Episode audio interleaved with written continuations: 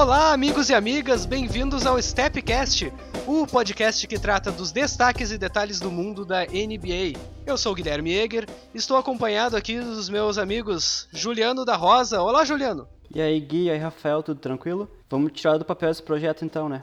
Finalmente, hein, Juliano? Vamos tirar do, do chão esse projeto. E também estamos aqui com o Rafael Amarante, direto do Canadá. Tudo bem, Rafael? Fala aí, meus camaradas. Vamos bater um papo legal sobre basquetebol. É isso aí, é isso aí. Então, explicando para os nossos ouvintes, já que é o nosso primeiro episódio, o nome do podcast, o Stepcast, é derivado do Step Back, uma manobra de jogadores famosos da NBA hoje em dia, como James Harden, Steph Curry, até o próprio Luka Doncic. Um arremesso no qual o oponente fica sem ter reação, pois o jogador dá um passo para trás e analisa bem para conseguir a sua cesta, né? Essa foi a, a lição histórica do dia. e através disso vocês têm uma ideia do nível de detalhe que a gente vai pretender dar, mas também com alguma descontração. A gente vai falar sobre o que está acontecendo no perfil de Twitter de jogadores. Vamos dar mensagens de bom dia do Facebook. Todos esses detalhes que todo mundo gosta. Primeiramente, então, eu gostaria de perguntar para vocês, só para deixar bem claro para os ouvintes com quem eles estão lidando. Uh, Juliano, há quanto tempo você acompanha a NBA e qual é o seu time do coração? Então, eu acompanho a NBA com mais afinco, assim, desde 2012, né? Quando eu era pequeno até acompanhava, quando dava na Band e coisa e tal. Mas eu tive acesso ao fantástico mundo da NBA em 2012 e eu torço pro Oklahoma City Thunder, né? A ex-franquia, que agora virou uh, um, um, acumulado de pics. Mas, né? Já tive momentos de glória, já tive momentos de tristeza, diversos, né? Mas agora a gente. Sam Prest nunca fez nada errado. Sim, com certeza, o GM do futuro. Agora é aguardar a reformulação, ver o que vai acontecer com esse time, né? Eu, eu acompanho a liga desde 2012 e os últimos 4, 5 anos, assim, que eu tenho ido mais a fundo, assim. E tamo aí, né? Pra falar bobagem de coisa que a gente não entende. É, exatamente, exatamente. Falando bobagem de coisas que a gente não. Isso é a internet, né? Isso é o resumo da internet, falando bobagem de coisas que a gente não entende. Com certeza. E fritar melancia, né? e aí, Rafael? Quanto tempo tu acompanha o esporte da bola laranja? Cara, minhas primeiras lembranças, assim, de, do basquete foi assistindo o Utah Jazz e o Chicago Bulls nas finais de ali em 97, 98. Eu era bem criança, mas foi aí que eu peguei gosto pelo jazz, né? principalmente pelo Stockton pelo Malone. Foi algo que eu foi a minha primeira grande impressão, assim. Depois passei. Eu sou um jogador de basquete frustrado, né? Na minha infância, na minha adolescência, joguei ali um pouco, mas nunca, nunca deu nada, assim. E ali por 2007, 2008, comecei a acompanhar mais de perto, assim, comecei a entender mais como é que funcionava a liga, como é que funciona o CBA, como é que funciona os esquemas de trocas e tal, salary cap. E desde lá venho acompanhando com mais regularidade, assim. Faz mais ou menos uns 10 anos aí, então. Olha aí, eu não sabia dessa história do Ex-jogador Rafael Amarante, é um, então. Um fracasso retumbante, assim, né? o Juliano falou, não sabemos do que estamos falando, e o Rafael falou um fracasso retumbante. É com essa energia que a gente começa o Stepcast? É por otimismo. um puro otimismo. Esse é o podcast que a gente fala de basquete e otimismo. ai, ai. E tu, né, Gui? Eu? Eu sou torcedor do Toronto Raptors, né? O campeão da NBA Toronto Raptors. Vale destacar que eu não sou torcedor que pulou no time agora.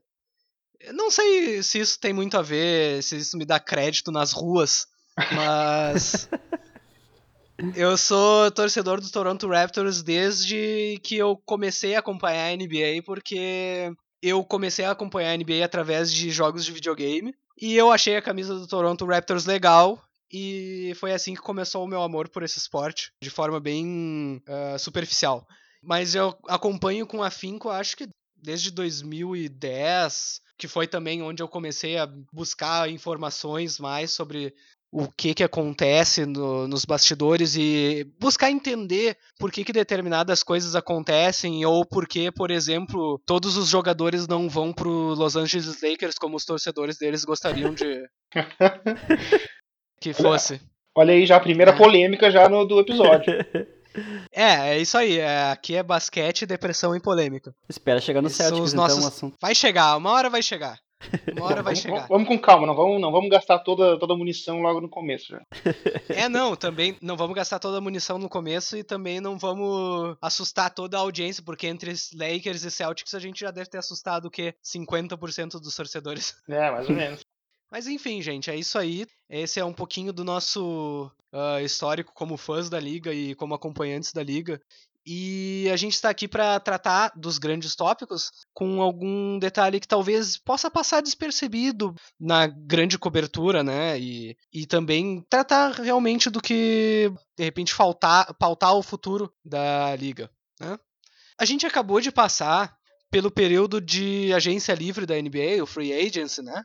E nada melhor começar o, a história do Stepcast falando então do futuro da liga, do que, que aconteceu Nesse início, então, nós podemos falar sobre os principais destaques, as principais surpresas e desapontamentos nessa free agency. Eu até gostaria de perguntar pro Juliano e pro Rafael, dentre os times que mais se mexeram nessa free agency, quais assim vocês destacariam como as maiores surpresas para vocês? Aquele time que fez um movimento que de repente não era o esperado e que vocês acharam que melhoraram uma situação que podia ser bem difícil. Tirando os movimentos óbvios, né? Tipo, uh, o Nets conseguindo Kyrie e Duran, coisas desse tipo, assim, o Clippers conseguindo Kawhi. Os movimentos que mais me surpreenderam foi principalmente o Golden State Warriors uh, acertando o silent trade para trazer o D'Angelo Russell. Foi uma coisa que que eu realmente não não previ, assim, não achei que ia acontecer. Eu achei que eles iam simplesmente perder o Duran, aliviar um pouco o cap,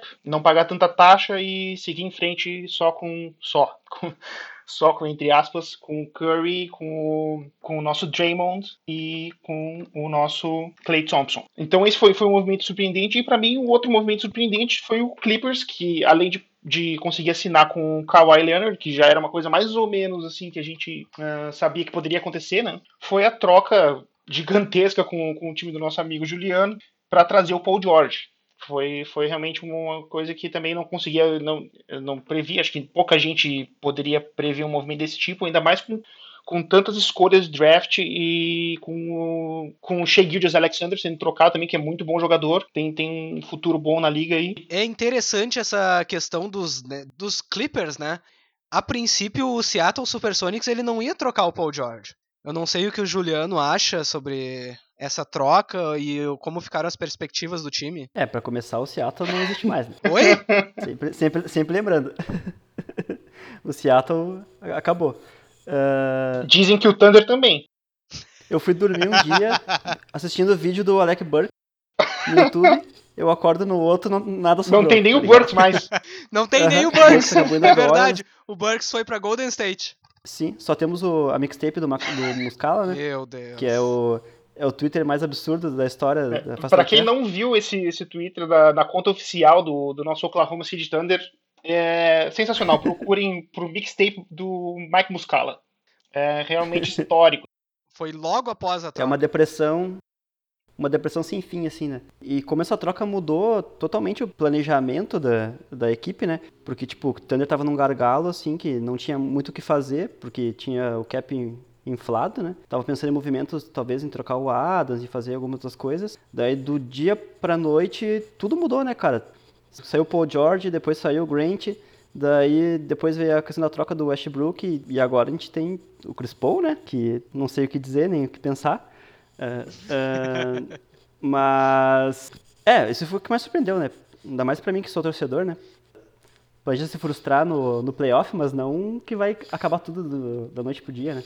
E eu que sou. que acompanho, tipo, desde o início da franquia, praticamente, né? E, tipo, o Westbrook foi o cara que tava lá o tempo inteiro, né, cara? Tipo, era como se fosse o, o Oklahoma era o Westbrook. Ainda mais depois que saiu o Kevin Durant, né? Daí, do nada, ele tá no Houston e a gente tem o Chris Paul, tem o Shea, que é um, é um bom nome, pode ser um cara que pode, no futuro, ser o novo dono da franquia, né? Mas no momento agora é só questionamentos, né? A gente não sabe o que pode acontecer, não sabe se pode vir mais trocas, se vai ficar com esse elenco aí, porque eu tava até analisando aqui que esse elenco pode brigar para uma oitava vaga, algo do gênero. Assim. Ah, mas aí, aí vamos, depois... de, vamos deixar para um pouco depois, porque um pouco depois a gente vai falar também do, Sim. dos playoffs, né? Mas o Warriors também me surpreendeu, assim, eu não esperava que eles fossem conseguir pegar o, o DeAngelo, assim. E até dizem, né, que ele pode ser, ser trocado no futuro, né, porque o, o Clay é o titular, né, junto com o Curry, né.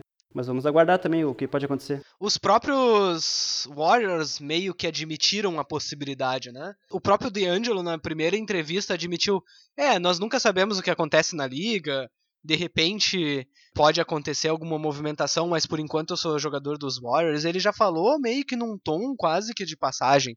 Eu acho que é uma realidade do time, até porque se a gente parar para analisar, não só ele ocupa a vaga do Clay, eles até poderiam em tese jogar um ao lado do outro, ficaria um time um pouco pequeno em tamanho, né, para defender alguns alas maiores. Não só tem esse problema, como o encaixe do DeAngelo Russell com o Stephen Curry é bizarro. Ele remete ao Curry Monta Ellis, né? Então é, parece ter sido uma manobra de desespero praticamente dos Warriors. Bom, nós vamos perder o Kevin Durant, vamos pelo menos garantir algum tipo de jogador que tem valor numa troca para a gente poder recompor o nosso elenco, porque os Warriors eles há muito tempo estavam com o seu núcleo. E agora perderam Durant, perderam o Iguodala, perderam o Livingston, né, que então é basicamente perderam o Cousins também, que não foi tão bem na temporada, mas é e Quinn Cook também, então eles perderam cinco jogadores e entre cinco... O Napier também foi embora. Quem foi embora, desculpa? O Napier e o Jordan Bell também foi embora. É verdade, é verdade, Jordan Bell. Ah, mas Jordan Bell, é. Jordan Bell. Jordan Bell. Não, eu concordo com, com o Gui na, na questão do encaixe ofensivo. É complicado de imaginar como é que vai ser o encaixe ali do, do, do, do Russell com o Stephen Curry. Principalmente porque o D'Angelo também ele domina muito a bola. Então a gente talvez possa ver o Curry com uma função não muito, mas um pouco mais parecido com, com, a, com a função característica do Clay Thompson, que é de correr atrás de picks, tentar se livrar e receber a bola e já partir pro arremesso, né? Eu acho que talvez no, no começo da temporada o Curry pode ter essa função com o D'Angelo um pouco mais dominando a bola, né? Mas mesmo assim, o D'Angelo não é um cara que cava muita falta, por exemplo, não vai para a linha, ele trabalha muito bem no, no mid-range ali, no, no, arremesso daquela distância média. Então é, é meio complicado imaginar como é que vai ser o encaixe com, com o Warriors.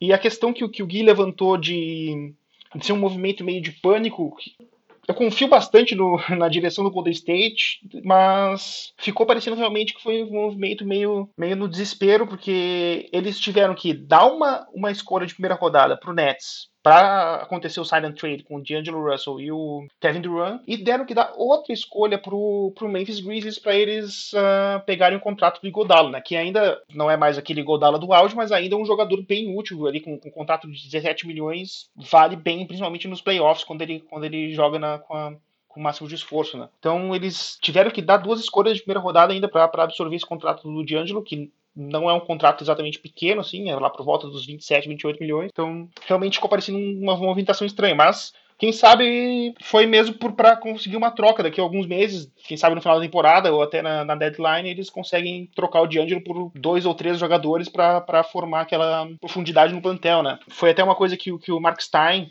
um, um repórter da, da NBA, ele Logo depois que aconteceu a troca, um dia ou dois dias depois, ele levantou essa possibilidade aí que, tu, que o D'Angelo Russell pode ter uma carreira curta no Warriors e ser trocado para outro time.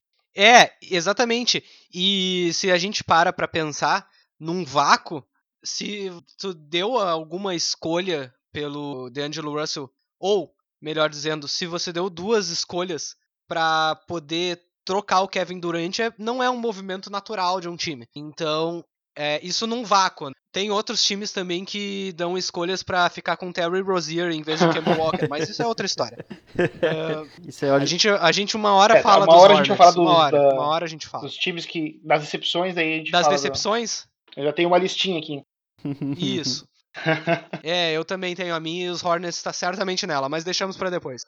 Não, e realmente, pela postura do próprio DeAngelo Russell em quadra, ele é um jogador que trabalha em áreas onde os Warriors normalmente não trabalham. Ele funcionaria estruturalmente mais ou menos como o Kevin Durant nesse time dos Warriors.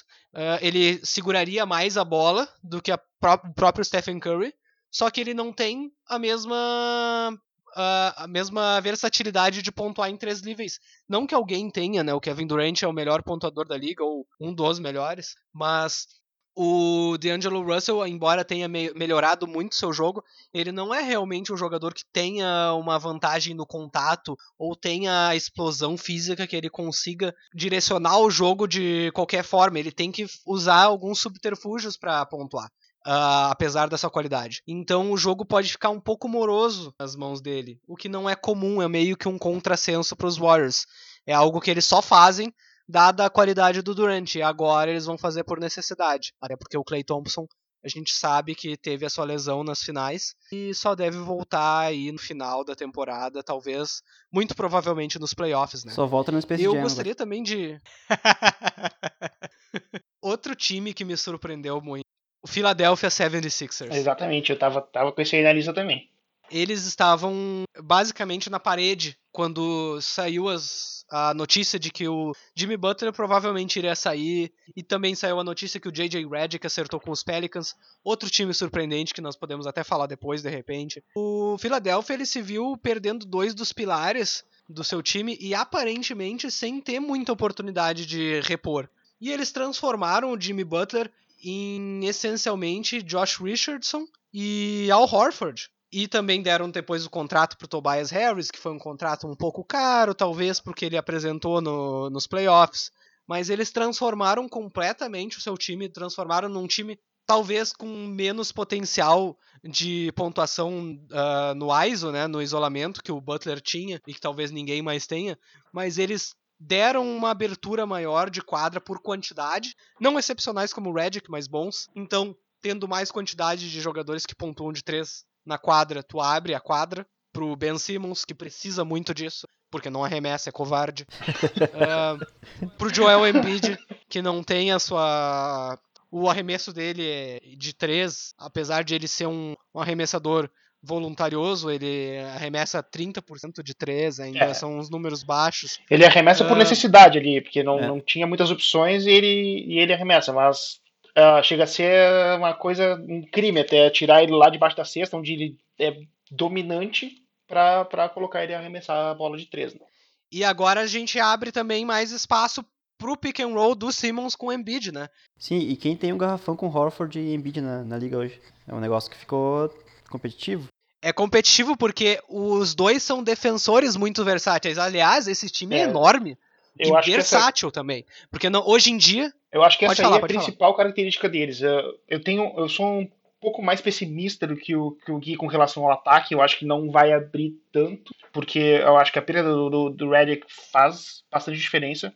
O, o, George, o Josh Richardson não é um arremessador do mesmo nível, mas eu acho que na defesa eles vão ser um time muito forte, porque eles têm todo o time titular do, do, do Sixers é grande para suas posições e podem marcar várias posições. Então eles podem uh, fazer uma defesa de troca, fazer uma defesa mais conservadora e eles têm, vão ter essa flexibilidade de se ajustar a vários tipos de ataque diferentes. E a gente não falou do principal, né? O Raulzinho Neto.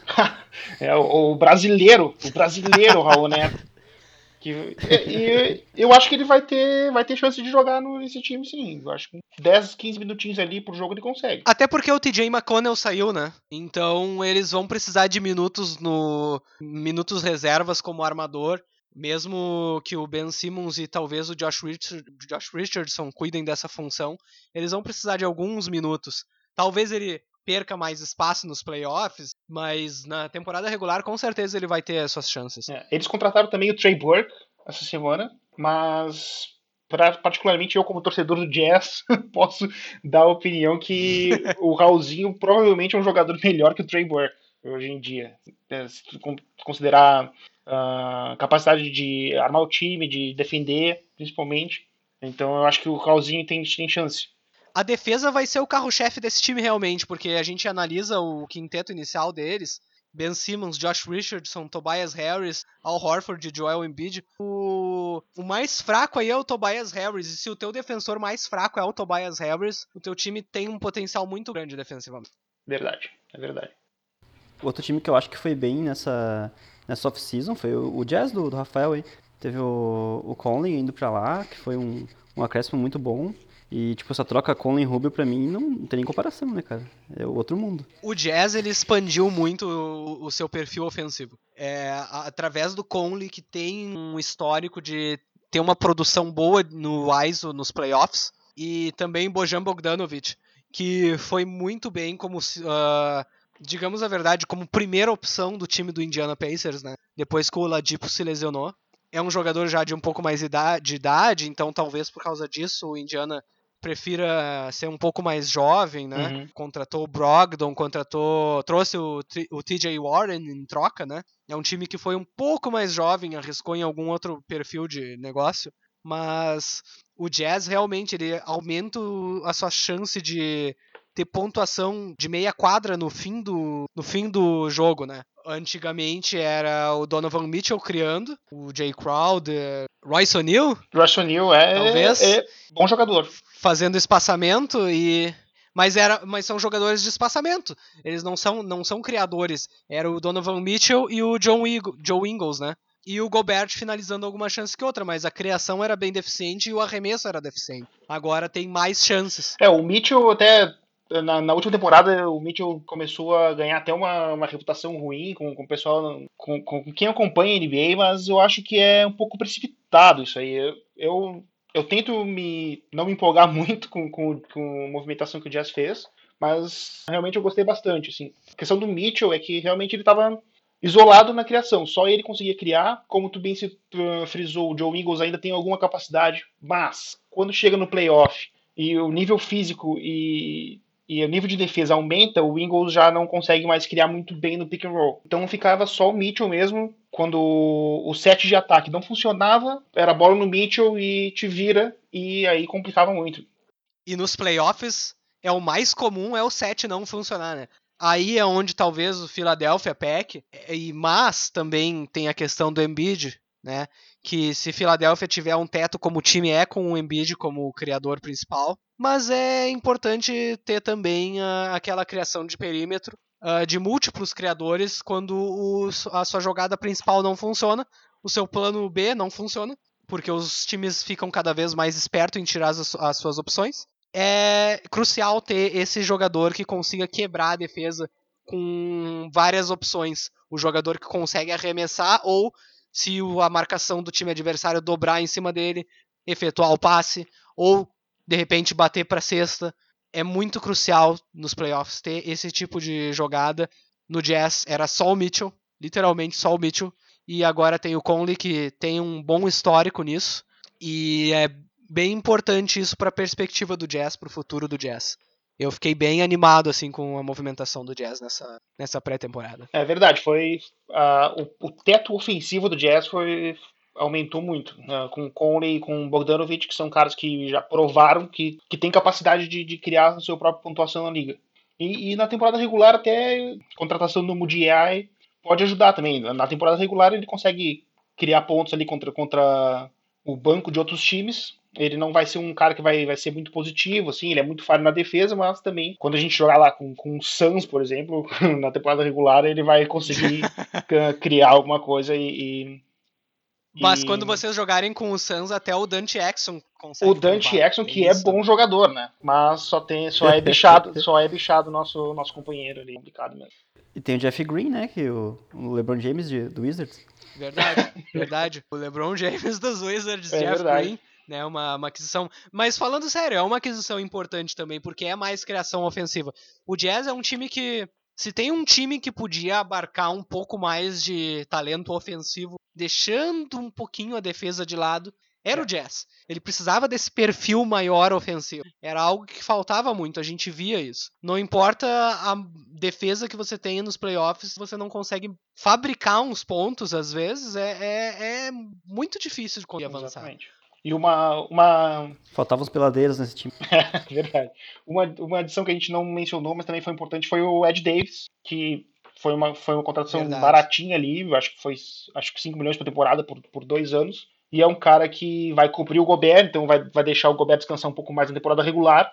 E ele, ele é muito bom nos rebotes, é um dos melhores reboteiros da liga. Então ele vai dar, vai dar essa cobertura pro Gobert e até pode jogar junto um pouco, principalmente na temporada regular, cobrir uns minutos ali que, que eram tradicionalmente do Favors, né? Que eu sei que, o- que o Gui não gosta muito, mas o Favors é um jogador que eu acho que vai fazer falta pro Jazz, principalmente na questão de profundidade. Calma, calma. Vai fazer calma, falta, calma, sim. Calma, eu, eu nunca disse que eu não gosto. Eu nunca disse que eu não gosto. Eu nunca disse que eu não gosto. Eu não entendi o encaixe do Favors no time do Jazz, que já tinha o Gobert e não poderia dar muitos minutos pros dois nos playoffs, porque o perfil defensivo do time sofre mesmo que os dois sejam bons defensores. Dado o tamanho dos dois e falta de versatilidade. Os dois são bons defensores e inclusive o Favors ele foi uma adição muito positiva nos Pelicans, mas o Davis vai cobrir defensivamente muito bem os minutos que o Gobert precisa descansar, né? Eu acho que entre Royce O'Neal, Jeff Green e Ed Davis tem um, um trio aí de reservas bem competentes para misturar com os titulares nos playoffs e fazer um time bem chato de se jogar contra, para marcar jogadores como por exemplo uh, um jogador, um ala mais forte como um LeBron, um Kawhi, esses alas que dão trabalho para qualquer time. Talvez o Bogdanovich e o Ingles, que não são maus defensores, mas o perfil hum. físico deles não permite essa marcação. E talvez um Royce O'Neal permita. Então o Jazz tem uma. Não abandonou uma, verso, uma versatilidade uh, defensiva, mas aumentou o perfil de ataque. Isso é uhum. é muito importante. O principal tendão de Aquiles, eu acho, do plantel do Jazz é exatamente quem é que vai marcar os, alas de alto nível, assim, como tu citou, o LeBron James, o Kawhi Leonard, o Paul George. O único jogador do plantel do Jazz que tem essa capacidade de fazer uma. de realmente incomodar esses jogadores é o Royce O'Neal. Eu acho que o, Jeff eu particularmente acho que o Jeff Green não tem essa capacidade e como tu bem citou, o Bogdanovich e o Ingles, eles têm problema na parte física, né? Então eles, eles até conseguem incomodar um pouco, mas ao longo de uma série de playoffs, por exemplo, não, não dá pra tu confiar muito que eles vão conseguir incomodar esse tipo de jogador. Então, se tu perguntar para mim o que falta nesse plantel do Jazz para realmente botar eles como um, um, um, dos favoritos realmente ao título, assim, seria mais um ala para com capacidade defensiva, principalmente de, de marcar um, um cara desse nível do, do Kawhi, do LeBron James, esse tipo de jogador. Eu não sei se vocês têm o mesmo a mesma concepção, mas Outro time que me interessou muito a movimentação, como surpresa, é o Pelicans. Porque quando o Pelicans ele troca o Anthony Davis por basicamente o futuro dos Lakers nos próximos 10 drafts ou alguma coisa assim, a gente assume naturalmente a posição de que os Pelicans vão entrar num período de baixa, vão apostar em jogadores jovens, mas Sim. em vez disso eles apostam na produção imediata do Zion trazem bons veteranos, montam um time que, se o. Claro, tudo vai girar em torno da produção do Zion, mas se essa produção vier num nível que talvez muitos esperam dele, o time pode, inclusive, já ir para os playoffs, porque ele tem um, um quinteto bem versátil ofensivo e defensivamente, com múltiplos criadores e não tem exatamente um. Desde que. Claro, é, é difícil ficar repetindo isso, porque tudo depende dele, mas desde que o Zion projete realmente seu potencial, não tem uma fraqueza óbvia no time, além de talvez um pouco mais de espaçamento de quadra, pois o Lonzo e o Ingram não arremessam, mas o JJ Redick, famosamente um dos melhores arremessadores em movimento da liga. Então é um time que me surpreendeu bem positivamente. E outra coisa, né, o, todos os jovens que vieram do draft pela Summer League. Summer League não é parâmetro, a gente sabe, né? Mas parece que são bons jogadores, né? O, o primo do os Alexander lá, o Nikhil Alexander, parece ser um ótimo jogador. O, o, o, próprio Didi foi bem que veio pra Austrália, né? Fez uma Summer League bem interessante. O brasileiro Didi. O, Jack...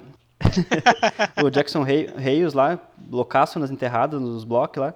Tem, tipo, tem um, tem um futuro interessante, mas o time de hoje já, já pode fazer frente, assim, pra uma, uma sétima, oitava vaga ali do, do, do Oeste. Acho que vai ser, vai ser legal de ver esse time jogar, cara. Ele pode ter, ter um potencial muito bom. Isso se não trocar alguém daí, né? Porque esse pessoal que veio do Lakers aí, não sei, todos ficarão aí no, no elenco do, do Pelicans. É, eu, eu, eu, concordo muito que o, que o Pelicans vai ser um time muito bom de assistir, assim. É um time que eu pretendo assistir bastante durante a temporada. Principalmente por causa do Zion, né? A curiosidade de ver como é que vai, como é que vai ser essa primeira temporada dele. E também porque o time deles mudou muito, né? A troca do Davis uh, mudou completamente o plantel. E eles, como bem disse o, o Jubi, eles têm alguns jovens interessantes ali, o Alexander Walker, o Jackson Hayes, que era um cara que a maioria do pessoal achava que ele ia demorar um pouco mais para ter chances, mas pelo que ele mostrou na Summer League, talvez ele já, já tenha chances ali para ser o reserva número um do Favors, por exemplo. O Favors deve ser o, deve ser o pivô titular e logo depois dele deve ser o Reis. Um jogador interessante também que eles trouxeram da Europa é o Nicolo Melli, que pode ser que dê, dê uma profundidade para o plantel ali. Se ele se adaptar bem, uh, pode até aumentar a chance do Pelicans uh, beliscar aquela oitava vaga ali. É verdade, é verdade. Não, e, e a gente olha para projeção de time deles, né? A projeção de time deles seria Alonso Ball, Drew Holiday, Brandon Ingram, Zion Williamson e Derek Favors, com alguns reservas, como por exemplo J.J. Redick Tuan Moore, um, o próprio Alexander Walker e Jackson Hayes, que tem um futuro interessante, Nicolomelli. Então eles têm um plantel com bastante variedade e bastante produção já de nível de NBA imediata apesar de ter tantos novatos. Então é um time que vai ser um, vai ser bem interessante, vai ter um provavelmente um, um foco em transição em velocidade muito forte, mas que também vai ter uma criação de meia quadra bem competente entre Drew Holiday, Zion Williamson e, e Brandon Ingram, Lonzo Ball. Brandon Ingram a gente ainda tem que ver, ele tem aquele problema de coágulo, a gente não sabe exatamente como é que ele vai desempenhar. É, a, a, princípio, a princípio a informação é que, que ele tá se encaminhando para se apresentar normalmente, assim, começar o treinamento de pré-temporada normalmente, mas realmente é uma coisa que a gente pode cuidar aí, né? É, é uma coisa a se monitorar, é, é uma situação a se monitorar. Então, uh, eu queria mudar um pouquinho agora o assunto para algo um pouquinho mais negativo. O que? Eu tenho mais um time para nossa lista de, de surpresas aí. Não, não uma surpresa, mas, mas um time que tem que ser tem que ser destacado, que é o Nets. Que a gente só tocou um pouquinho ali, que, mas Sim. toda vez que um time uh, contrata Kyrie Irving e Kevin Durant na mesma off-season, tem que dar o destaque para eles, né? Mesmo com, com, com a lesão do Durant sendo muito grave, né? E ele só vai poder jogar na temporada que vem, praticamente. É um time a ser destacado, com certeza. É, e é importante destacar também pois a narrativa todo ano era de que Durant primeiro ia sair para os Knicks e depois Kyrie e Durant estariam Sim. pensando em se juntar nos Knicks, talvez pela pela fama do mercado grande dos Knicks. E em vez disso, eles simplesmente apostam na competência dos Nets no mercado dos Nets, que os Nets vêm feito há muitos anos com movimentos espertos após aquela troca horrorosa com Boston. Ah, meu Deus. E curiosamente, o Kyrie acaba saindo de Boston para ir para Brooklyn e acaba encerrando talvez a janela de título de Boston depois daquela troca. Que triste. Que pena triste. Incri... A gente odeia ver um negócio desse. Bota a foto do Dani Alves. muito triste, muito triste. Um dia a gente vai ter que trazer um torcedor do Celtics aqui para contrabalancear. Ou não, ou não. Ou não. Ou não. Eu sou contra. Fica, fica no ar aí. É, e o Nets é o time dos brothers, né? O Kyrie, o, o Deandre Jordan e o Kevin Durant Fizeram a panelinha deles ali e vamos lá, gurizada. É, e, e, conforme vai, isso também é um, bom barômetro de onde anda a liga, né? Contratos mais curtos e, e mesmo com os contratos de troca não valendo tanto mais, que é a sensação de que os jogadores têm cada vez mais poder, o que é ótimo. A gente projeta o, o quinteto dos Nets atualmente sem o Durant, e mesmo assim, talvez por causa da força do leste, é um time que vai fazer um bom papel nos playoffs, provavelmente. A ver como, claro, Kyrie Irving se porta como líder né, de, de time após essa temporada no Celtics, mas é um time que tem um elenco interessante, desde que, claro, o DeAndre Jordan não seja titular e o Jared Allen continue sendo titular, porque o DeAndre Jordan, a última temporada dele, meu Deus. Essa, essa contratação foi uh, o ápice da broderagem ali no. É, realmente, uh, DeAndre Jordan ali. Foi, eles inclusive abriram mão, eles, no caso, Kyrie e Durant, abriram mão de um pouco do, dos seus salários para dar um pouco mais de grana pro DeAndre Jordan. Isso mostra bem como foi a dinâmica, né? Provavelmente é, é confortável pra gente, apesar disso não ser confirmado, especular de que provavelmente era algo essencial a ida dele para os Nets para que Kyrie e Durant também fossem. Ah, com certeza, devia estar no pacote. Com certeza, não era era transação de pacote, se não se não fosse o DeAndre não não aconteceria. Charlotte Hornets. não, a gente não vai nem. Eu pensei que o pensei que o Gui ia fazer uma transição ali, falou que o a gente acabou de falar do Nets que praticamente roubou dois jogadores que estavam cotados para assinar com, com o Knicks. Eu achei que essa ia ser a transição ali para ficar em Nova York, né? É, é que eu preferia apontar como decepção o Charlotte Hornets, porque os Knicks, eles. Não é uma decepção. Não é o Knicks. Isso, né? é o Knicks, Isso é o Knicks cara. Isso é o Knicks.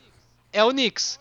Os Hornets não são o time melhor gerido também, mas o nível do que eles fizeram esse ano é então, vamos recapitular. Os Hornets, um time que perennialmente tá na rabeira dos playoffs do leste, que é a divisão mais fraca, a conferência mais fraca. Os Hornets têm o seu jogador franquia, o jogador mais popular do time, talvez a única razão de os seus torcedores irem no estádio. e não querem pagar o Kemba Walker e trocam ele e ainda dão uma escolha de primeiro round pro Boston Celtics para receber em volta o Terry Rozier, um jogador que teve uma temporada terrível no ano passado, nessa última temporada, e ainda dão 20 milhões por ano por Terry Rozier. É verdade. Foi. Então, os Hornets não só deram escolhas para receber um jogador pior do que aquele que eles mandaram embora, como também imediatamente pagam um salário que talvez o Terry Rozier não receberia nesse mercado, provavelmente não receberia nesse mercado, o que torna o potencial de que esse contrato seja bom imediatamente nulo. É realmente de se coçar a cabeça e ficar pensando o que, que exatamente o Michael Jordan e o seu staff estava pensando. É Jordan Cry. incrível o que eles fizeram. Incrível o que É eles incrível, fizeram. Eu não sei descrever. É um time que eternamente tá no seu. tá na rabeira do leste e agora deve ficar na rabeira do leste por muito mais tempo. É só isso que Um time aconteceu. com Rosier, Batum, Dwayne Bacon, Zeller e Breeds. Cara, pagar 20 milhões pro Rosier não faz sentido nenhum. Essa troca foi. Não, não tem nem o que dizer. Bom, é o mesmo time que pegou o Biombo, né? Pagou 17 milhões em Então. Biombo. E ainda vai pagar mais um ano. É difícil É. ser otimista com o Charlotte Hornets. Por isso que eu coloquei ele nas nossas decepções. E pior que o. O Charlotte tinha carisma, né? Porque anos 90 era o bonezinho do Charlotte no Brasil, né? É verdade. To- Todo mundo É tinha o verdade. bonezinho Aham, do Hornets. virou isso aí, que tristeza. É uma tristeza, é difícil ser otimista. É, se eu fosse torcedor dos Hornets, eu teria bastantes problemas, assim, é, nesses últimos tempos. É um time que tem muito, muito, muito pouco. É, até se tu olhar os, os prospectos deles, o o melhor é o Miles Bridges, mas também não é um jogador que tenha, ah, nesse momento, assim, potencial para ser All-Star. Vai ser um. E vai- já é um jogador como prospecto mais velho. É, né, onde não é um cara muito novo. Ele tem boas ferramentas, mas provavelmente é um jogador de a cumprir um papel, um role player na liga, e não tem muito potencial de teto. Quem tem mais potencial de teto é o Terry Rozier, provavelmente, e é um jogador que já recebe 20 milhões. É, e ele, ele, olha, pelo menos eu, eu com certeza posso estar errado, mas pelo que ele mostrou assim até agora é realmente um armador reserva, assim, que quando tem chance ele vai pontuar bem. Se ele tiver bem engajado, vai defender legal, até, mas para na posição de armador a defesa até não importa tanto quanto nas outras posições. Então, é, realmente assim, 19, 19,5 milhões é por três anos ainda. É um contrato que não dá para justificar muito. Eles, eles ah, selecionaram o PJ Washington no draft, e também é um jogador que tem boas ferramentas e tal, mas deve, deve demorar para fazer um impacto e mesmo se fizer não vai ser provavelmente não vai ser um All-Star, assim. Então eles têm um projeto de reconstrução bem longo pela frente, assim, depois que eles conseguirem limpar os contratos que eles têm e conseguir mais picks, porque também ele- eles, como disse, não, eles não têm prospectos de alto nível e também não têm muitas picks. Não tem muitas escolhas no draft, então é uma coisa que deve demorar bastante ainda para montar um time legal. E eles seguem apostando em planos com teto baixíssimo. Já é algum tempo que eles fazem esse tipo de planejamento. Por exemplo, eles até tentaram trocar pelo Mark Gasol antes de Toronto conseguir trocar pelo Exato. Mark Gasol, mas o que significaria isso pra Charlotte? Nada. Pro, Iam pra Charlotte, oitavo. o Mark Gasol significaria exatamente ficar em oitavo. E agora eles assumem um plano que o teto desse plano é ficar em oitavo de novo. E talvez ficar em oitavo por, sei lá, 5, 6 anos, ou até alguma das escolhas deles improvavelmente vingar. É muito difícil ser otimista com os Hornets. Eu não, eu não vejo assim eles competindo pro playoff, mesmo no leste, assim, eu acho que eles vão ser um dos cinco piores times da liga ali facilmente. Nem eu. Na minha, na minha lista de times para playoffs eles estão fora. E realmente eu não vejo eles como um time competitivo, como eles não têm sido nos últimos anos, apesar do Kemba. Agora sem Kemba vai ficar pior. Estamos de acordo aí. Outro time que me decepcionou muito na, nessa pré-temporada, o Dallas Mavericks. É verdade, não estava na minha lista, mas realmente foi uma decepção ali. Porque eles tinham um plano de usar o usar o espaço no cap para contratar alguém e no final das contas não conseguiram, né? Exatamente, eles não trouxeram qualquer free agent notável, não conseguiram estruturar um elenco em volta do Doncic do Porzingis. Eles ainda têm muitos buracos, até alguns jogadores com certo potencial de nível de playoffs, mas muitos buracos como estrutura de elenco. Se a gente olha para o elenco deles atualmente, uh, a gente tem ali o próprio Doncic e o Porzingis que devem ser dois jogadores onde o pick and roll entre eles deve ser muito difícil de se defender.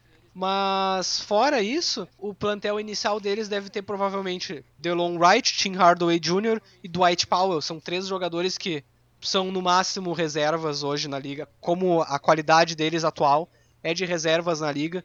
E o seu próprio, os seus próprios reservas-chave, Seth Curry, Maxi Kleber, uh, Dorian Finney-Smith, J.J. Barea ainda é um reserva-chave nos Mavericks, mesmo depois de toda essa free agency. É, Isso diz mesmo depois muito. da lesão, mesmo depois de 34 anos. já com uma certa idade aí, e ainda é um jogador importante. E outra, outra, outra questão que acho que passou meio batida aí na imprensa foi o contrato do Porzingis é um contrato bem arriscado, cara. Que é um, é um jogador que já perdeu muito tempo com lesão. Não, não foi só essa última lesão dele que ele tá aí quase um ano e meio parado. Antes disso ele já tinha alguns problemas menores. E é uma coisa que um cara do tamanho dele, as lesões vão acumulando, né? E, e eles assinaram um contrato de 5 milhões com player option, com, com todo o dinheiro garantido. Então é um contrato que não, não protege o Mavericks se acontecer alguma coisa com, com o Porzingis. Isso sem contar toda, toda a questão do, do extra quadra ali que tivemos. ahn, polêmica tem uma palavra uma palavra fraca para usar, mas ahn, teve, teve problemas aí na, na última temporada. É, teve todas as acusações, a gente não tem ainda uma certeza sobre o veredito, mas é, é um perfil entre as lesões e as acusações, é um perfil complicado. É uma aposta compreensível, porque uma vez que se troca pelos, pelo Porzingis, um jogador jovem, obviamente se está apostando no futuro, no Porzingis com o Doncic, Ah, sim. Quando, quando eles fizeram a troca, eles assinaram o contrato, praticamente. Exatamente. Mas é um padrão de risco alto. E para tu ter um padrão de risco alto e talvez não apostar num jogador onde, por causa do perfil de lesão, talvez esses sejam os melhores anos da carreira dele, esses próximos anos. Talvez não seja um pico normal de um atleta que normalmente é dos 26 aos 29, aos 30 anos. Talvez o pico dele seja um pouco mais cedo. Então não conseguir estruturar um elenco em volta desses dois agora, talvez custe bastante para os Mavericks. Exatamente. Vocês têm algum outro time que ficou como decepção pra vocês? Vai daí, Jube. Cara, então. O Knicks não precisa falar, né? Não, acho que não. acho que não. O Knicks foi complicado. E o pior é que o Knicks não conseguiu quem queria e queimou todo o dinheiro que eles tinham em uns jogadores aleatórios, assim, cara. Não, é, foi ah, um negócio Todos- Todos incompreensível. os forwards assim. da liga. Todos, o- o- todos o- os PFs da liga, eles acabaram pegando. Eu não sei se de repente é pra testar uma troca, apostar em algum time desesperado que venha pra cima deles. Não entendi. Po- Pode ser, pode ser, cara. Mas olha só, pensa aqui um pouquinho comigo. Depois que eles perderam o Kyrie e o Durant, eles estão numa situação onde eles têm um monte de, de espaço no cap e não tinham muitos jogadores, né? Aí a partir disso, o que eles fizeram? Assinaram com quatro power forwards. Então eles assinaram com o Randall, que no, no caso do time deles agora, como está estruturado, vai ser o center. Assinaram com Bobby Portis, assinaram com Ted Gibson, por algum motivo que eu não sei explicar. o, o Ted Gibson é um jogador ok, assim, tipo, já tá, já tá já meio velho, mas ainda joga legal, mas não faz sentido num time como o Knicks. E ainda assinaram o Marcus Morris, roubaram ele do, do San Antonio Spurs. Então eles têm quatro PFs ali pra. E. Bom, então eles assinaram todos esses jogadores e em vez deles usar esse dinheiro para pelo menos contratar jogadores de posições diferentes para montar um time que, que encaixe legal, eles gastaram todo o dinheiro na mesma posição praticamente. E além disso, a própria atitude de assinar com um monte de jogadores para gastar esse espaço aí, para ocupar esse espaço no, no cap, é um, algo questionável, porque eles poderiam ter guardado esse espaço, ou pelo menos uma parte dele, para usar em trocas. Absorver o contrato e com isso ganhar alguma, alguma escolha no draft, né? Continuar construindo o futuro do time, né? Então, realmente, assim, eu fiquei sem entender muito qual foi a estratégia da, da pré-temporada do Knicks. Ah, eu lembrei do, de, um- time que decepcionou. Decepcionou alguém, né? Eu não decepcionou, né? O- é o Boston Celtics, né? Os caras sonharam com o Anthony Davis e acabaram com o Enes Kanter, né? complicado o Boston Celtics, mas ah, talvez eu não tenha lembrado deles, não sei, na minha mente a decepção já estava clara já durante a temporada. É, ah, essa temporada do, do Celtics foi, foi algo que foi eh, acumulando, né? Durante a temporada, os problemas de relacionamento foram acumulando e, e culminaram nessa, nessa pré-temporada que eles até salvaram bem conseguindo o Kemba, mas realmente foi, foi um time que perdeu qualidade. Perdeu inquestionavelmente qualidade, porque eles perderam também o Al Horford, obviamente, um grande jogador. Melhor, talvez o melhor jogador do time na temporada Com passada, certeza. provavelmente. E perderam também Marcus Morris, que era um ala muito versátil, que vai fazer muita falta pra eles. Perderam o Baines, que era, que era um cara que cobria bem ali. Exatamente, então a proteção de garrafão deles fica a cargo de Enes Kanter e Calouros. É. É bem complicado. Enes Kanter. É bem complicado. Gostei bastante da escolha do, do Grant Williams. Eu acho que é um jogador que tem um futuro bom, assim. Não sei, provavelmente não vai ser um All-Star, mas lá pela escolha 20, 22, eu acho que foi, 20 alguma coisa. 22 É. foi. É um jogador muito inteligente que, que vai, dar, vai dar bom nesse time do Celtics, mas ah, realmente é pouco, né? Ficar só com, com Grant Williams e Cantor ali pra.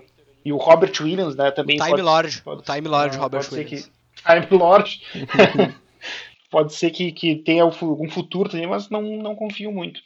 Outro time que eu gostaria de destacar antes que a gente talvez mude, mude de assunto, que não foi uma grande decepção, mas talvez para as perspectivas do time nessa temporada, pra mim foi uma decepção. Milwaukee Bucks, Ah, sim. que a polêmica. é, essa é uma polêmica. Vamos, vamos fazer a polêmica então. Vamos. Monta teu caso, por que, que a off-season do Bucks foi ruim? Eu acredito que o Milwaukee Bucks simplesmente se desfez do seu segundo melhor jogador no playoffs, que foi o Malcolm Brogdon, para evitar a taxa e trouxe talvez a única aquisição realmente positiva nos playoffs, foi o Wes Matthews, que é um cara que vai simplesmente aplacar a saída do Malcolm Brogdon. Não é um cara que vai construir algo em cima, não é um cara que vai melhorar um plantel e eles tiveram um problema gritante de criação em volta do Yannis nos playoffs. Esse problema deve se acentuar, porque por melhor que o Yannis seja e por mais que o jogo dele evolua, uma hora ele vai precisar de ajuda. E o Brogdon foi o cara que mais ajudou ele. E as outras aquisições que eles fizeram, que foram Kyle Korver, Robin Lopez, ah, são aquisições Dragon Bender.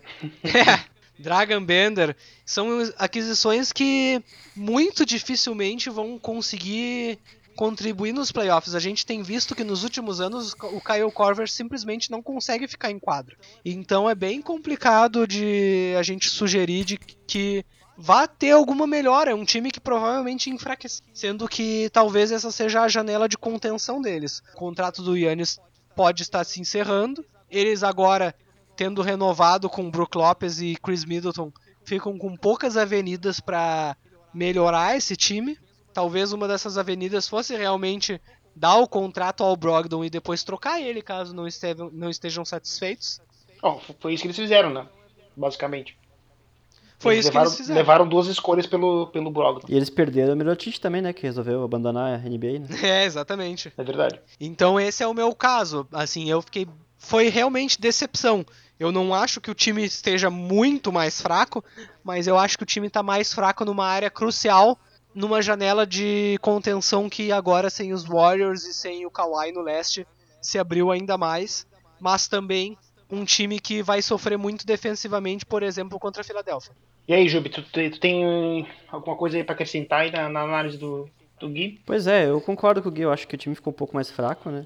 Botou, trouxe muito cara que pode até ser, na temporada regular, pode ser um cara interessante pro time, mas no playoff não vai fazer tanta diferença. E como eles chegaram e bateram na porta, cara, esse ano, como o leste tá mais fraco, como vocês falaram, seria a chance de botar mais algumas peças no elenco ali pra ajudar o Yannis, né?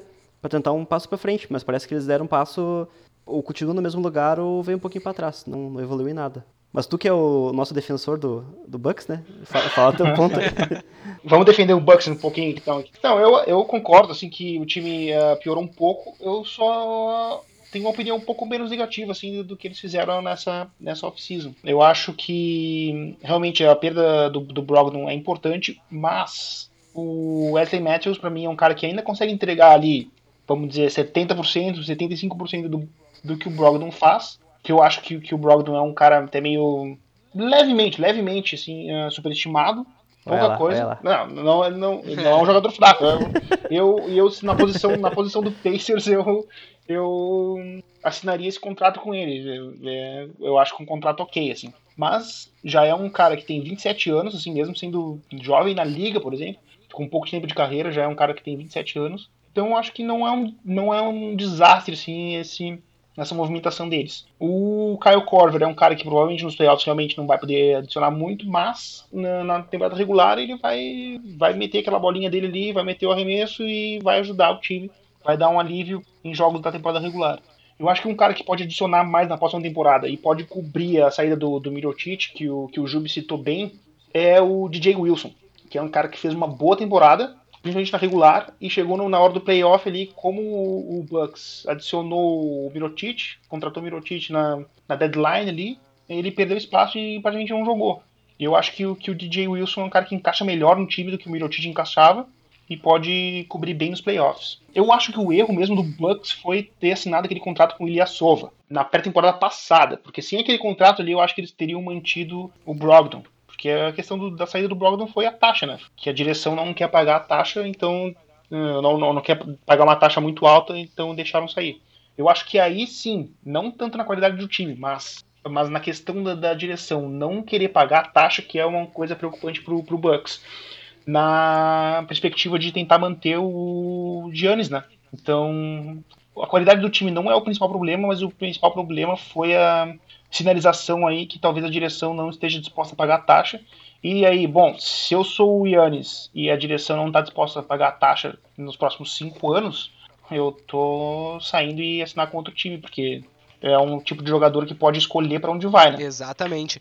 E se a direção não vai pagar a taxa nesse período onde a janela de contenção claramente está aberta para um time que chegou nas finais de conferência, chegou a ficar em vantagem sobre o eventual campeão, e agora os dois principais times, os times que competiram pelo título, se dissiparam e a gente pode alegar que a liga talvez tenha uma paridade melhor do, sei lá, nos últimos seis anos.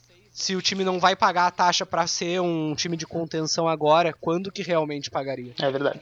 O último time que não quis pagar a taxa acabou com o Jeremy Lamb no, no elenco. é, o último time que não quis pagar a taxa acabou com o Chris Paul, né? É, agora, agora, é o investimento, né? Foi que nem porque nem o Rafael falou, quando tu tem um superstar no teu time, tu tem que dar sinal para ele que tu tá pensando grande, que tu quer fazer ele ser campeão ali, fazer ele virar uma referência de agora e do futuro. Se o cara vê que o time não quer investir, eu iria embora também na próxima free agency que tivesse. Até porque a gente vê cada vez mais que as janelas de contenção dos times fecham de repente. Quanto tempo a gente achou que os Warriors talvez tivessem os Raptors tiveram uma temporada e se não tivessem ganhado o título, ia ser nunca mais, provavelmente. Agora os Raptors vão entrar numa fase de reconstrução, então as janelas elas fecham muito rápido. Mesmo que vocês tenham um jogador de potencial, um jogador jovem que talvez tenha contrato por muito tempo, a gente sabe que nessa liga é uma liga de poder dos jogadores e onde eles escolhem, especialmente os, as estrelas, eles escolhem onde querem jogar e se aquela situação não favorece a eles, ou de repente uma lesão inesperada acontece, muitas coisas acontecem e as janelas simplesmente se, flash, se fecham. A janela do Celtics, que é um time jovem para o momento, se fechou também. E era um time que era projetado talvez de ser no começo da temporada a principal força do leste. E um ano depois a janela dele se fechou. O Nets era chacota e o Celtics era a esperança. Olha o que virou. Exatamente. É. é as coisas estão num fluxo muito rápido aí, tá, tá corretíssima a análise aí do, do Gui. Uh, mas tendo, tendo dito tudo isso, o Bucks ainda é meu favorito para a Conferência Leste esse ano. Vamos e, lá então. Consequentemente por título. Favoritos. Vamos cravar isso aí. Então. Favoritos. Então, então Rafael cravou os Bucks como liderança no leste e também no título, né? Jubi, qual é o seu favorito para o, o título? Bom, favorito para o título para mim é o Clippers. Tu põe dois superstars que nem o, o, o Paul George e o, e o Kawhi junto, e com uma base que foi já interessante do ano passado, já mesmo sem ninguém esperar nada, né? Uh, eu acho que eles vêm muito forte esse ano. E o Kawhi é o Kawhi, né? Tu sabe, né, cara? Tu mesmo, por experiência própria, viu o que esse cara é capaz de fazer, né? E pro leste, cara, eu tinha botado no, em, que vai ser o campeão do leste o Sixers. Eu acho que ficou muito forte esse elenco deles. Foi uma boa troca que eles fizeram. Umas adições muito boas pro elenco deles. Mas eu acho que é entre eles e o Bucks que vão, vai ter a briga naquele lado lá também. É, eu concordo contigo. Uh, Sixers e Clippers. A disputa no leste claramente é entre Sixers e Bucks. Não tem outro time que tenha um teto tão alto quanto esses dois, pelo menos não em princípio. Os Sixers, eu acredito neles além dos Bucks pelo encaixe defensivo. Eu acho que se tem um time que é bem preparado para defender o Yannis esse time é o Sixers, com Al Horford, Joel Embiid e Ben Simmons. São três jogadores que, entre essa rotação defensiva, eles podem dar muito trabalho para um cara que tem um arremesso limitado. Eu não acho que é um favorito disparado, eu acho que vai ser uma briga muito forte entre esses dois. Mas eu acho que os Seven Sixers entre opções alternativas ofensivas, um, talvez mais criadores que o Bucks tem e um pouco mais, né?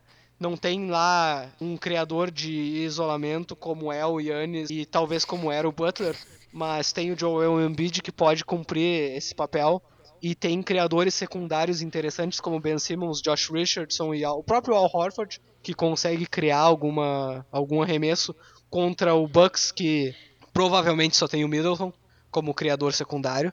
Então é um time que me parece ter mais opções que o Bucks e me parece ser muito bem equipado para defender. No Oeste, aí é um problema. Eu tenho também o Clippers porque é difícil de vislumbrar um, uma dupla tão versátil ofensivo e defensivamente como Kawhi Leonard e Paul George.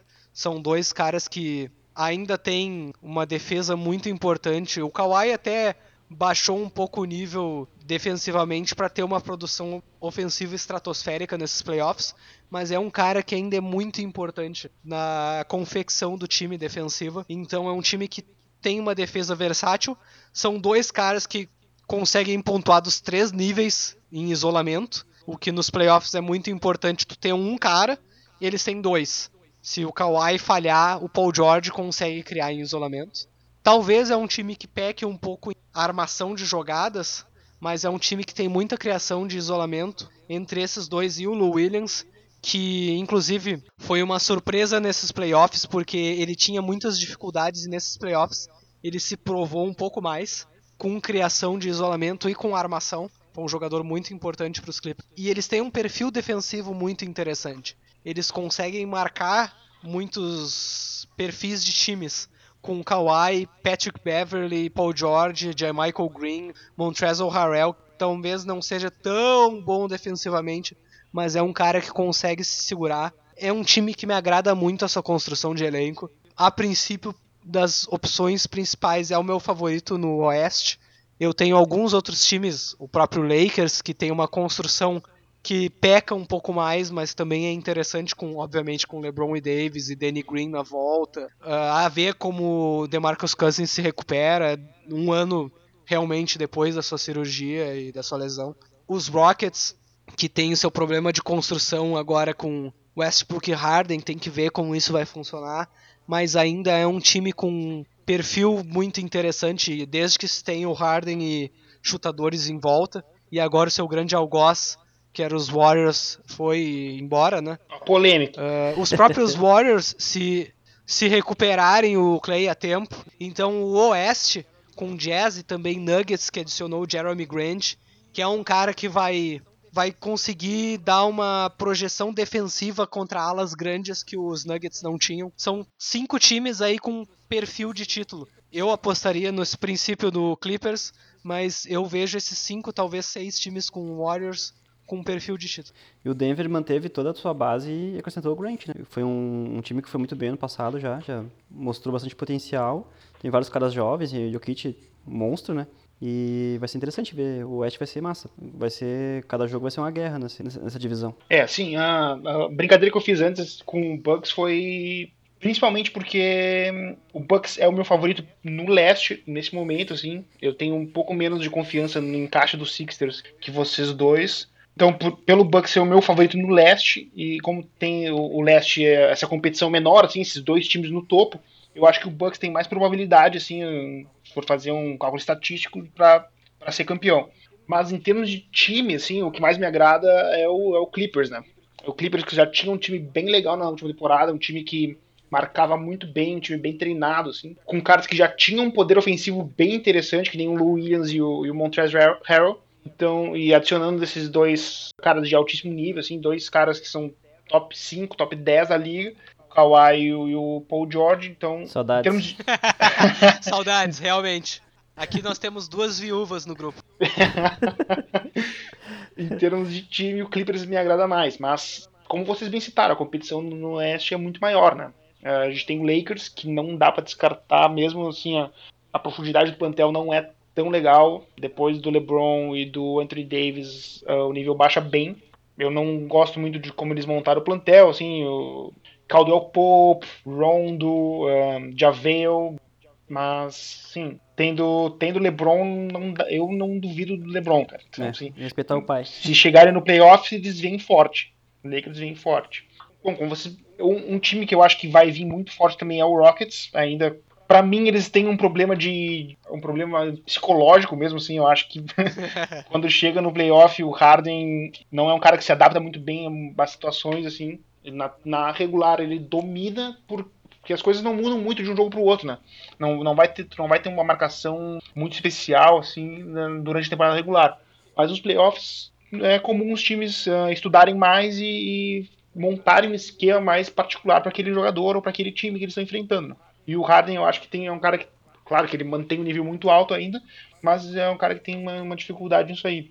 Talvez o Westbrook chegando consiga dar, dar uma, uma mudada um pouco no, no, na, na, compostura do time mesmo, na, na, na, questão de postura nos playoffs. E é para mim um time que vai forte também. Eu acho que dá para colocar eles bem perto do, do, Lakers e do, do Clippers no topo da Conferência Oeste.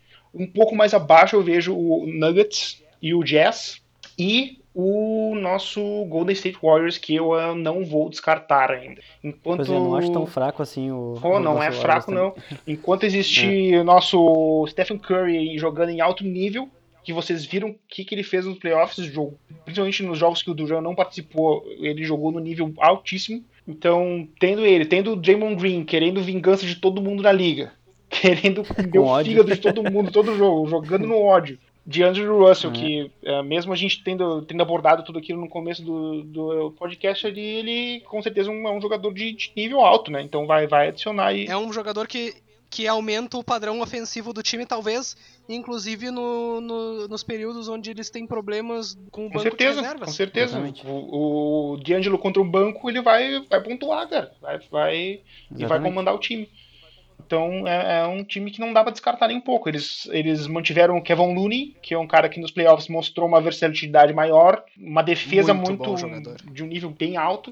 Uh, e um cara que, pô, vocês viram no playoffs, jogou jogando com, com a clavícula Sim, quebrada ali. É um é. cara que, pô, se tu puder manter um cara desse com um contrato bem razoável como foi, é um baita negócio. O Colin Stein foi pra lá também, né? O do... Também, que é uma adição muito interessante para pick and roll deles. Eu gosto desse jogador. É uma adição que eles ele dá uma dimensão de pick and roll que talvez o próprio Lunen, pelo perfil físico, que é um perfil físico um pouco mais fraco que o Kaulistein, não dê.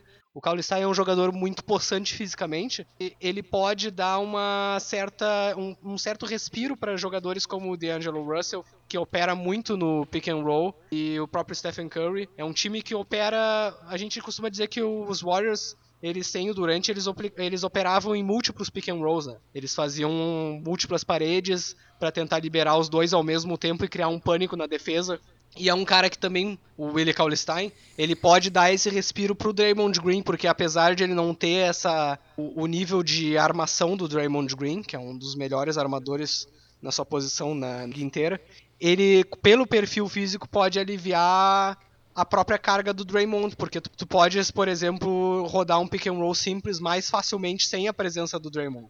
É, com certeza. Que é um cara que tem problemas de se manter fisicamente na temporada regular. O Kerr vai ter que adaptar bastante o, o, estilo de jogo do time, principalmente no ataque. Assim. Vai ter que incorporar mais pick and roll para incorporar o D'Angelo, para incorporar o Colin Stein, que o pick and roll não é uma coisa que o, que o o Warriors aplica muito no ataque. Né? E não é uma coisa que o Kerr gosta, né? É, não é uma coisa que, que eles têm. Desde que o Kerr chegou, eles não, não é um foco do ataque deles. Eu acho que nessa temporada isso deve mudar e eles devem incorporar mais. Então, esses seis, seis times do, do Oeste aí, pra mim, todos têm chance de chegar na final da conferência. Hum, talvez hum, o Jazz, por exemplo, ou o Nuggets não seja um time de para calibre de ser campeão, mas tem alguma chance, né? tem, tem, tem alguma pequena chance aí esses dois times. a vacina é boa. A gente tem o Clay Thompson ainda, né? Que pode voltar ainda no final da, da temporada, nos playoffs, talvez. Essa é a grande dúvida. Com certeza, essa é a cartada que eles podem dar no, no playoff, né? Exatamente. Então, uh, a gente falou aí um pouco dos favoritos, né? Eu gostaria então de ver se vocês têm para nos passar uma lista de cada um de vocês. Primeiro nos playoffs do leste, quem vocês apontariam que seriam para vocês os oito qualificados nesse momento. No começo da temporada, então, muito mais cedo do que a gente deveria apontar isso. Mas nós vamos apontar porque aqui o negócio é realmente é previsões que não vão dar certo. É jornalismo de verdade. Quem seriam os oito, os oito qualificados de vocês nos playoffs do leste? Bom, o meu, o do leste, seria o primeiro 76ers, segundo Bucks. Em terceiro, para deleite do, do Guio, eu acho que o Raptors ainda tem um elenco bem legal. Tem o Siaka ainda, que é um cara que acho que vai ser dominante na liga ainda por um bom tempo. Que ele é um cara jovem e tipo já ganhou um título da NBA, um cara talentoso e que eu confio muito nele. O, pra mim, quarto, Pacers. Em, cinco, em quinto, Celtics. Em sexto, o Heat. Em sétimo, botei o Nets. Em oitavo, foi difícil. Eu fiquei entre o Magic ou o Pistons. Eu não sei, eu não soube decidir quem eu acho que vai. Ou quem eu acho que não vai, né, melhor dizendo. Né? Tem aquela discussão, né, do Blake Griffin, né? Como ele vai jogar? Ele vai jogar? Se esse cara estiver saudável o tempo inteiro, eu confio no Pistons. Senão, não levo muita fé também, não. Vamos passar então pro Rafael ver qual é a lista dele. Tem que botar na ordem? Não, pode ser qualquer ordem que tu achar melhor, desde que tenha os oito. Bom, então uh, Bucks e Sixers, uh, esse aí com certeza vão ser. Com certeza não, mas para mim são os favoritos pro top 2 ali. Uh, depois o Celtics, para mim ainda é o terceiro melhor time. Depois o Raptors. Polêmico. Não, eu acho que não tem é polêmico. Eu acho que o Raptors ainda não, é, brincando, um, é um time bem. Polêmico o Celtics, eu acho. É, não, o Celtics. Celtics uh, eu gosto bastante do, do Jalen Brown, principalmente, e do, do, Sim. do Tatum e com o Kemba ali, eles. Na Conferência esse Leste, eles. Esse eu não vejo eles. Deles é, ele é bom ainda. É, é. eu não vejo eles uh, uh, de quarto. Eu não vejo eles de quinto pra baixo. Gordon Hayward, né, Rafael? Gordon Hayward é um grande jogador, né? Tá sendo muito feliz aí no, no Celtics. Um... o veneno. Depois disso, acho que o Pacers. Um, talvez o Pacers em quinto, o Heat, Miami Heat, acho que classifica. O nosso Nets, eu acho que classifica. E para fechar, minha aposta é no Orlando Magic. Então, realmente foi complicado esse oitavo lugar. Eu concordo com os outros sete. Eu classifiquei como certezas os 76ers e os Bucks e os Celtics para playoffs. Esses são para mim certezas de playoffs porque são elencos estáveis. E os Nets também eu acredito que, são, que é um elenco estável e que vai figurar nos playoffs em terceira e sexta posição. Ainda é difícil saber qual é o potencial desse time sem o Kevin Durant e a ver como o Kyrie Irving se porta. Mas para mim é um time que não deve ficar fora. Então Nets, Celtics, Bucks e 76ers são as certezas nos playoffs. Coloquei como prováveis os Raptors e eles só estão como prováveis porque a gente sabe que existe uma possibilidade da troca dos veteranos, do Kyle Lowry, Serge Ibaka e Mark Gasol, que são contratos expirando. Pode ser realmente que eles, que eles uh, desmontem o time, né? Não é a intenção inicial do time, mas é uma possibilidade, porque o Masai Ujiri não é um cara sentimental e é um cara que vai fazer de tudo para assegurar o futuro do time. Seja lá o que for se, o que se possa conseguir por veteranos, já tem muito tempo na liga e contratos expirando. Talvez não se consiga muito, mas o Masai certamente vai explorar essas avenidas. Caso não explore, os Raptors devem ter o suficiente. Os Pacers, a ver como o time se reestrutura e como o Vitor Oladipo volta depois de uma lesão que afastou ele e ainda vai afastar ele por um bom tempo. Mas eu coloco também como provável e o Miami Heat, que a adição do Jimmy Butler e, francamente, a subtração do Ração Whiteside devem melhorar o time. E é um time que tem um perfil agora mais interessante e como o leste é um pouco mais fraco, consideravelmente mais fraco, sejamos sinceros, é um time que deve figurar, eu diria, com um quinteto de Goran Dragic, Jimmy Butler, Justice Winslow, James Johnson e Bama Debaio, e a possível adição de algum free agent, a gente sabe que... O Chris Paul pode pitar aí, hein? É, eles figuraram em alguma discussão de troca pelo Chris Paul, é uma destinação muito falada, então é um time que tem um perfil que ainda pode ter um crescimento. E o meu time que eu escolhi para o oitavo realmente foi o Magic. Eu fiquei muito tentado a escolher o Detroit porque apesar de eu não gostar da construção de elenco do time, eu acho que eles adicionaram mais talento do que o Magic tem. Mas o Magic é um time mais constante, mais estruturado com mais perfil de crescimento, uh, por serem jogadores jovens que, apesar de eu não acreditar que tenha uma estrela naquele time, é um time que tem um padrão de crescimento maior, uma identidade defensiva melhor. Então eu relutantemente coloquei o Magic. E também eles fizeram um bom papel contra os Raptors, apesar de de terem tomado um 4 a 1 Foi um time que, pela perspectiva que eles tinham, eles fizeram um papel defensivo muito importante. É, a defesa deles eu gostei muito no playoff, naqueles cinco jogos ali contra o, contra o Raptors. Exatamente. Então no Oeste, né, a gente falou muito já no, nos times de contenção de título, que são Clippers, Rockets, Lakers, Jazz e Nuggets. E os Warriors, esses eu diria que seriam as minhas certezas. Sim. Os Warriors eu ainda coloquei como prováveis. Nos... Por quê? Eu acho que pelo elenco deles, se o Clay não voltar a tempo, porque o Clay não vai. Ele não vai figurar na perspectiva do time se classificar para os playoffs. Então o meu raciocínio foi: se esse time perde Curry ou Green, com o elenco que eles têm atualmente, vai ser bem difícil num, num Oeste competitivo. Eu ainda acho que eles. Eu ainda coloco eles como prováveis para se classificarem, mas eles estão ali num limite. Outro time que para mim tá num limite, pelo Oeste ser muito competitivo, os Blazers. Foi um time que foi para as finais de conferência. É, te teve uma pré-temporada estranha, fizeram umas movimentações ali bem, bem complicadas. Bem complicadas, eles não eles não se fortaleceram em nenhuma das suas fraquezas. O perfil defensivo do time que já era ruim, o perfil defensivo do time que já era ruim piorou, sem o Amino que foi pro Magic, sem o Harkless que agora tá nos Clippers. Agora é um time que vai depender na defesa de Damian Lillard, CJ McCollum, Rodney Hood e Zach Collins. Esse é o seu quarteto e, e Hassan Whiteside. É um time defensivamente muito frágil, com poucas opções no banco são opções que eles vão precisar que os seus jovens produzam. Eles vão precisar que o Anthony Simmons, Nasir Little. O único reserva realmente que eles podem depender é o Kent Bazemore, talvez. Então é bem complicado o padrão defensivo desse time. Para uma conferência onde tu vai ter que lidar com Harden, George, LeBron, Kawhi, Anthony Davis, é muito complicado para esse time. E como para completar, então a gente citou sete para mim, pelo menos, que foram Clippers, Rockets, Lakers, Nuggets, Jazz e depois Warriors e Blazers, eu completei com o Pelicans. Eu fiquei pensando entre Pelicans, Mavericks, Spurs, Thunder e Kings para essa última vaga, mas eu fui com os Pelicans porque talvez seja uma aposta minha na, no potencial do Zion. Eu acho que se o Zion produzir um equivalente ao que o Luca Doncic produziu no ano passado. Esse time tem um perfil de construção de elenco muito bom e eles vão conseguir ter um padrão de produção nos, na temporada regular um pouco melhor que os outros times. Eu sou mais cético quanto aos Spurs, porque eu acho que a gente ainda tem que ver o quanto o DeJounte Murray vai voltar bem. E é um time que tem um padrão, um teto ofensivo muito baixo dado a construção do time e quem são os seus melhores pontuadores. E depois o Mavericks, né, que a gente tocou, eu achei que foi uma pré-temporada bem estranha. E também Thunder, que tem um elenco bom, mas entre Paul, Gallinari, uh, Robertson, são jogadores que têm um potencial de lesão muito alto. Eles são caras que têm lesões repetidas.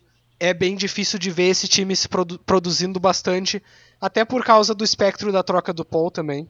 E os Kings e os Mavericks simplesmente não adicionaram o suficiente para se destacarem dos demais, talvez. É, a minha também. A minha também foi, foi parecida com essa aí.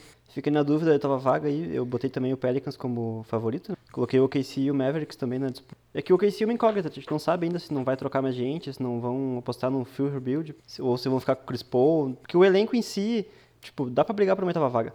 Mas o que a gente falou, são jogadores que são frágeis fisicamente, né? O Robertson a gente não sabe se vai voltar ou não. O Gallinari também se, se mantém saudável. Tipo, o Chris Paul nem se fala, né?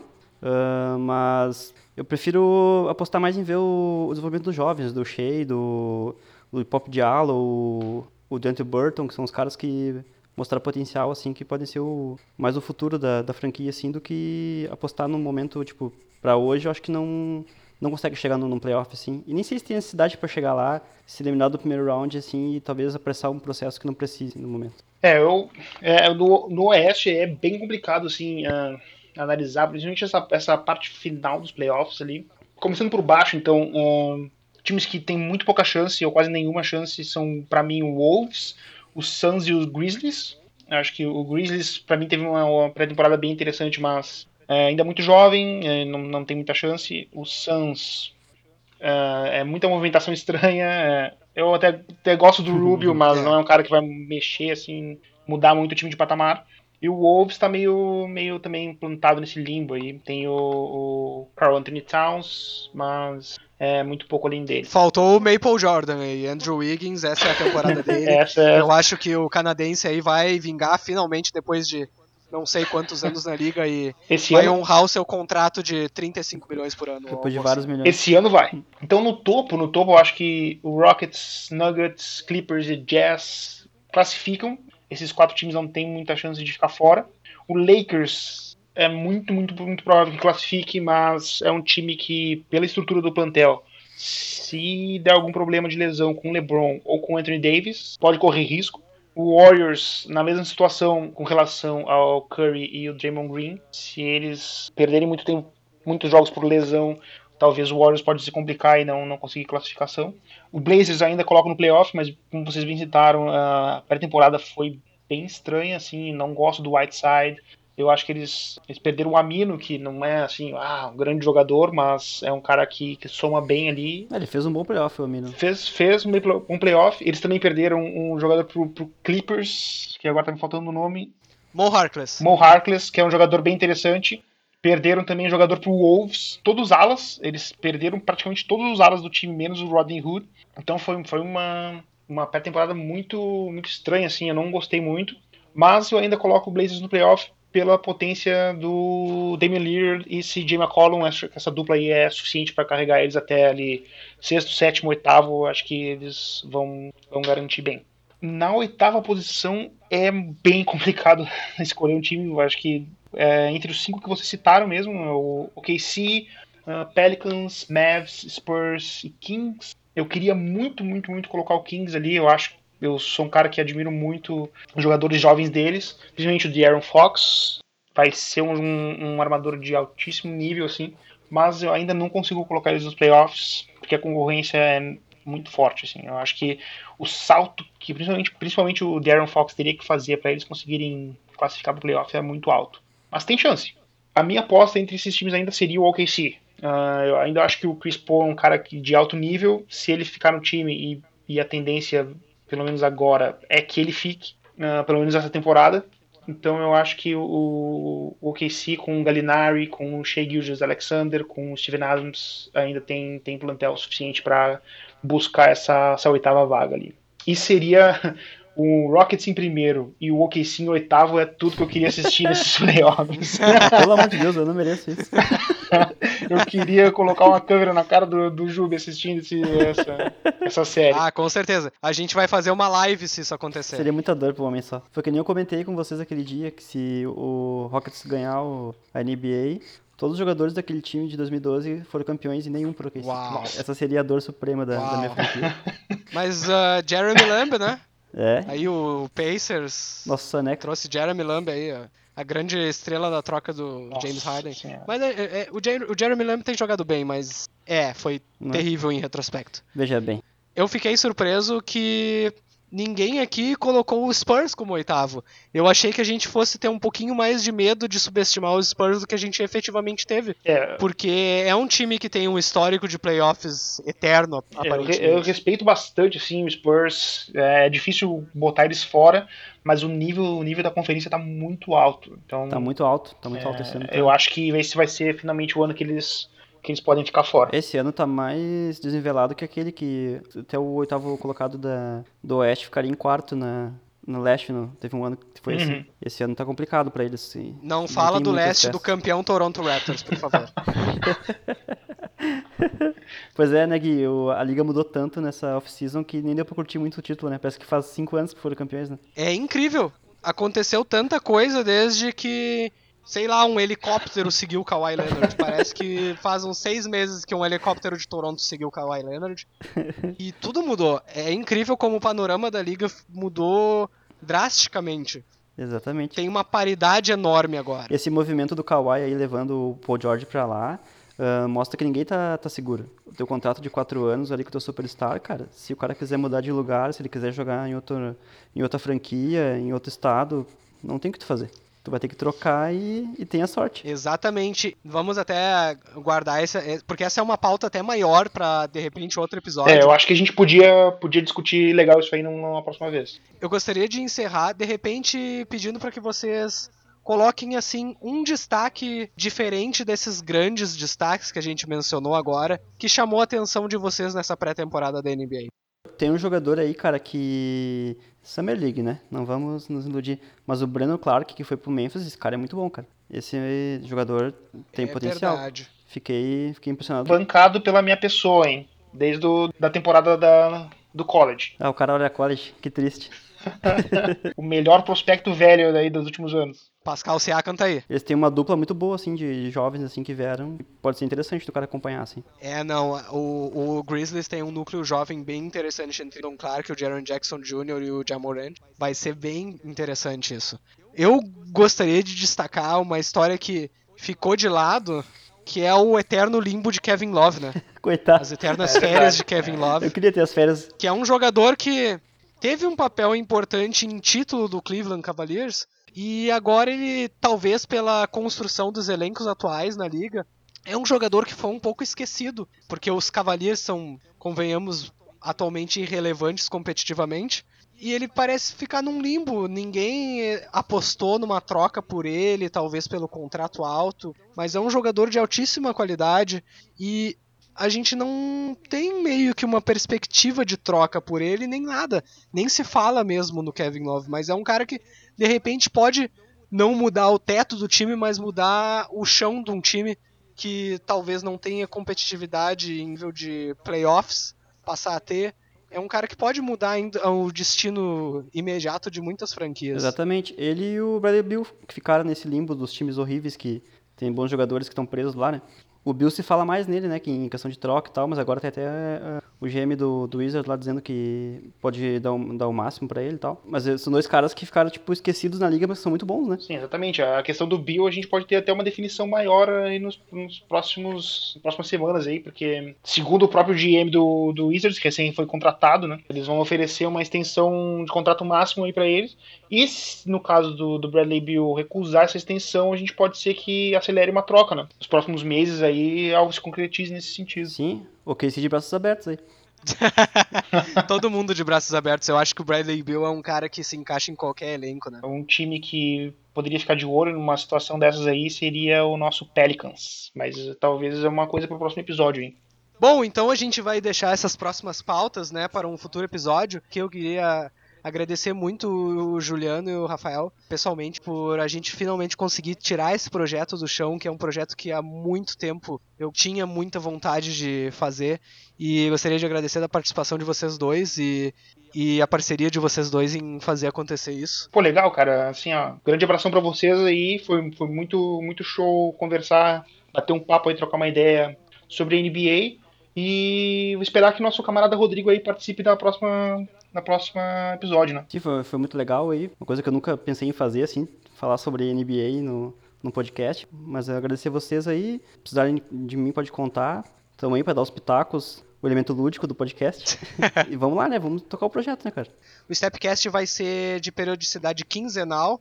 E você pode mandar e-mail pra gente com mensagens sobre futuras pautas, talvez desejos de bom dia típicos de WhatsApp, ou qualquer outra coisa relativa a basquete ou não que você queira que a gente debata, para stepcastpod@gmail.com e você pode acessar os nossos podcasts em soundcloud.com barra StepcastPod. Em breve a gente deve estar em outras plataformas, com o Spotify. Nos falamos na próxima quinzena. Muito obrigado a todos e até mais. abraço. Valeu, galera. Grande abraço.